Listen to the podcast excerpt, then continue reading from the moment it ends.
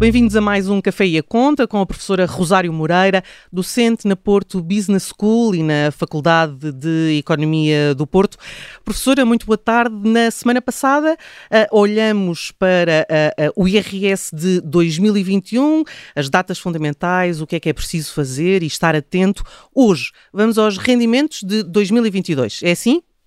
Exatamente, Judite. Boa tarde. Boa tarde. Um, boa tarde, Bruno.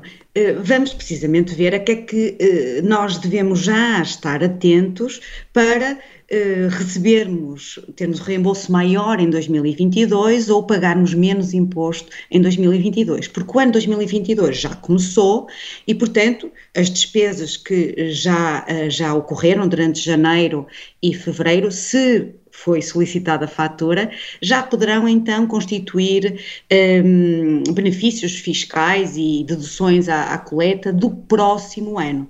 Eu diria que podemos organizar isto, uh, uh, Judita, em três, três grandes grupos, três grandes dicas. Uma é uh, solicitar a fatura, fatura com o número de contribuinte em todos os serviços, nas várias compras e transações que, que efetuemos. Uh, isto porque, uh, em termos de despesas gerais, que é uma das categorias das despesas que são consideradas para efeitos de benefícios fiscais, uh, tem sempre aqui um limite que pode em 2022 ser uh, um bocadinho diferente, mas andará sempre aqui à volta dos 250, 300 euros de deduções. E isso Portanto, rapidamente se chega lá com as uh, chamadas despesas gerais, não é? As despesas gerais, a despesa com a água, com a luz, com o supermercado, com os serviços de telecomunicações, rapidamente chegamos a este teto e por isso é que vem aqui também associada à solicitação da fatura uma, uma outra dica que é se o agregado familiar for constituído por mais do que uma pessoa, por exemplo, um casal com dois filhos, uh, um, penso, penso não, irá de facto contribuir para uma melhor, uh, um maior uh, valor de dedução se for alternando o número de contribuinte que uh, pede para registar a quando da emissão da fatura. Uhum. Portanto, isto é, isto, é, uma coisa que muitas vezes os contribuintes não têm, não têm noção uh, de que podem beneficiar de, destas deduções uh, todos os membros do todos, todos os elementos os do agregado familiar. Exatamente, Bruno. Portanto, se o limite for 250 por cada indivíduo, se eh, eu for solicitando no número do, dos filhos, de cada um dos filhos, a fatura com o número de contribuinte do, uh, do casal, uh, alternadamente, no final conseguimos ter mil euros de dedução, que é 250 de cada um dos quatro que constituem um agregado. Sim. Portanto, isto é uma forma de, desde já, uh, durante fevereiro, março, o resto do ano, nestas várias idas ao supermercado, uh, claro que nos contratos da luz, água, etc., não dá para alterar, mas nos supermercados, nos restaurantes, cafés e todas as despesas. Sim, aquelas despesas feitas, ocasionais de, de, de reparação de, do automóvel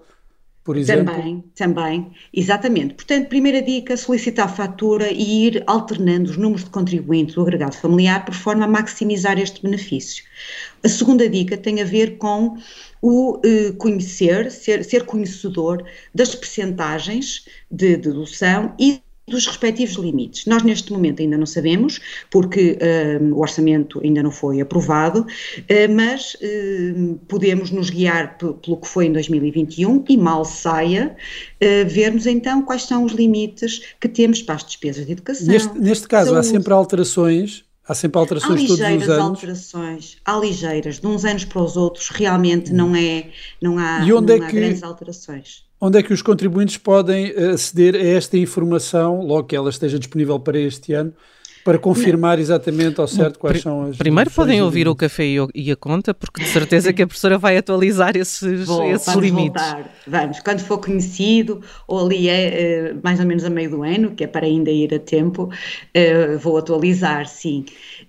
Por outro lado, na própria lei do Orçamento de Estado, ou então, mesmo no, nos sites do Doutor Fatura, da DECO, eh, eh, de mal saia eh, esta informação, existem muitos sítios onde conseguimos sistematicamente ir consultar. Mas sim, como bem disse a Judite, iremos trazer aqui. Há aqui um aspecto importante que eu gostava também ainda neste, nesta segunda dica, que diz respeito às deduções, que é os incentivos fiscais, porque, por vezes, o governo, em cada um dos anos, no seu orçamento, inclui uh, algum tipo de despesas que pretende que as famílias uh, invistam. Por exemplo, o caso dos painéis solares, aqui há uns anos atrás, uh, que teve um benefício fiscal excelente, era, cobria até 3 mil euros, era, era um valor de facto bastante relevante.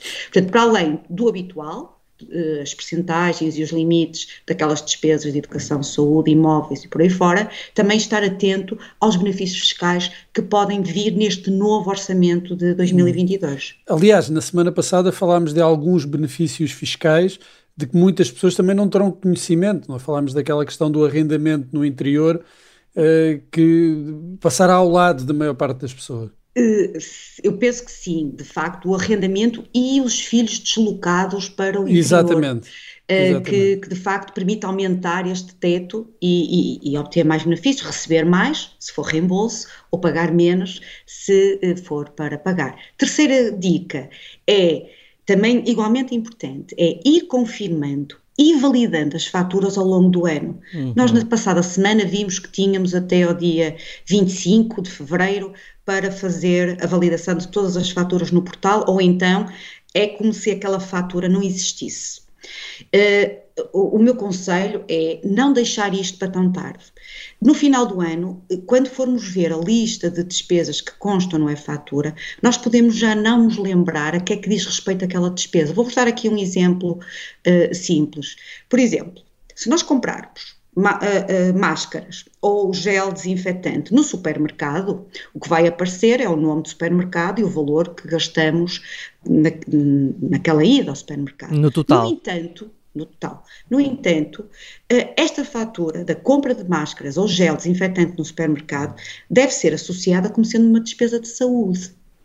Ou então colocar a fatura da compra de livros escolares, que pode ir para as despesas gerais, nas despesas de educação. Portanto, ir confirmando ao longo do ano, validando as faturas e mesmo aferindo se as várias despesas estão a ser eh, contabilizadas, estão a ser adicionadas pelo fisco, eh, é uma boa prática e não deixar tudo para, para o fim ou uma semana ou duas antes de terminar o prazo. E depois a melhor forma de abater ao IRS a pagar é pedir fatura, mesmo que seja apenas um café, portanto eh, é, é a melhor forma de conseguirmos abater. É pedir, uh, pedir o café e a conta com o contribuinte. Exatamente. Professora, deixa-me só tirar aqui uma, uma dúvida. Uh, em relação à questão de, de, de, ir confirmando e validando as, fa as faturas ao longo do ano, o caso só se põe para aquelas que estão pendentes para aquelas que estão pendentes. Uhum. Um, exatamente. Aquelas mas, que entram exemplo, automaticamente com o código certo com o código de setor, portanto, fica logo associado o setor de atividade à fatura.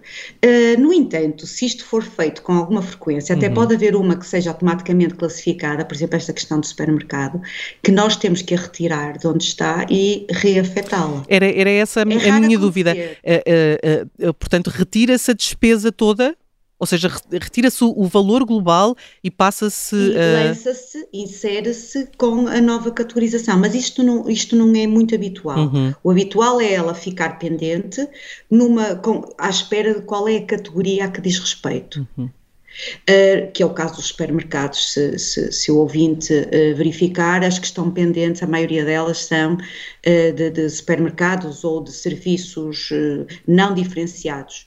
Eh, e neste caso, por exemplo, de, de, de, de livros, compra de livros escolares, um, ehm, pode, deve ser adicionada em despesas de educação, no caso de álcool gel e por aí fora, em despesas de saúde.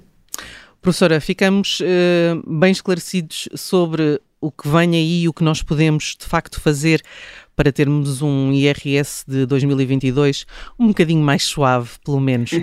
para a semana, eh, eu sei que está aí a preparar uh, um, um café e a conta sobre NTFs, que de certeza vai ser muito útil, porque é um tema muito complexo e vai ser muito útil para, para os nossos ouvintes. Até Com lá, certeza. boa semana uh, e obrigada mais uma vez. Até para boa semana. semana. Adeus, Bruno. Boa semana, Judite.